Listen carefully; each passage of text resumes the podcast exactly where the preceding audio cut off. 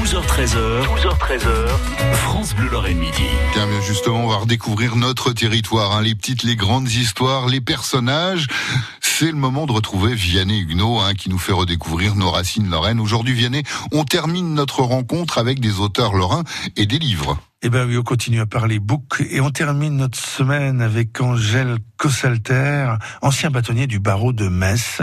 Il vient de commettre un essai sur la justice. Ça s'appelle La justice pour la justice et c'est paru aux éditions des Parèges. Et c'est une très intéressante plaidoirie pour la justice française. Ou si vous voulez le prendre dans l'autre sens, c'est un réquisitoire qui n'a rien de violent, qui est très argumenté. Réquisitoire contre ceux qui croient un peu vite ce qu'on leur raconte. L'injustice évolué et elle a plutôt bien évolué, écrit l'auteur.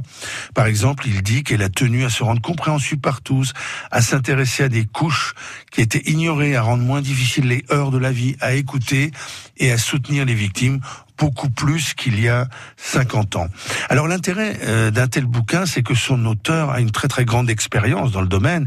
Il a une vision à longue portée. Il a prêté serment en 1966 et 53 ans après, il est toujours actif dans le débat. Il est notamment président d'honneur de l'association régionale des avocats d'Alsace-Moselle. Angèle Kosselter propose donc des éléments d'analyse et de comparaison fiables. Et l'ouvrage est décliné en courtes chroniques qui se lisent très très vite, très bien. Le tout étant illustré, ce n'est pas banal, par un avocat du barreau de Metz, Philippe Jacquet. Ça va mieux, donc, dit grosso modo Angèle Cossalter, ce qui ne l'empêche pas de pointer les aspects toujours bancals, voire scandaleux du système judiciaire. Il pousse quelques coups de gueule dans son bouquin, par exemple contre les risques de bunkérisation de la justice. Partout, on a installé des portiques, des contrôles, une fois de plus, dit-il, on a cédé à l'émotion.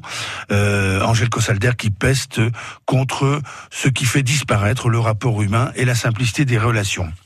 Il met aussi en garde, pas à vue, hein, ni des sauts, il met en garde contre le danger d'une justice sans juge. Au passage, il tacle avec un argument imparable ceux qui pensent que les citoyens n'ont pas confiance dans la justice. Voilà ce qu'il écrit. Les citoyens, dans leur ensemble, font confiance à la justice. Comment expliquer sinon l'accroissement du nombre des affaires? Et puis, il évoque beaucoup, beaucoup d'autres sujets, parfois sous un angle local. Il traite par exemple des menaces sur la cour d'appel de Metz, euh, victime, je le cite, de statistiques faussées. Et puis, il invente un nouveau secrétariat d'État. En fait, il regrette le temps où la fonction de ministre de la Justice était revêtue d'un vrai prestige, où elle était incarnée par des personnalités éminentes. Fin de cette époque, regrette euh, Maître Cossalter. Je le cite, trop souvent, les occupants de la place Vendôme y sont pour des motifs d'équilibre politique ou de pure contingence, alors qu'ils n'ont manifestement pas le niveau et qu'ils auraient été suffisamment honorés par un secrétariat d'État aux canaux et rivières. Et bing. Et, comme le disait si bien Coluche à propos de la justice, hein, chez les avocats, il y a ceux qui connaissent la loi et ceux qui connaissent le juge. Bon, Vianney, on vous retrouve à la télé hein, pour Sur ma route, l'invité de ce samedi à 12h30 et à 20h30 sur Via Mirabel, c'est l'humoriste Julien, oui, Julien Strelzik qui nous emmènera à Voipy et à Metz. Et puis votre deuxième invité, c'est le footballeur Laurent Agouazi.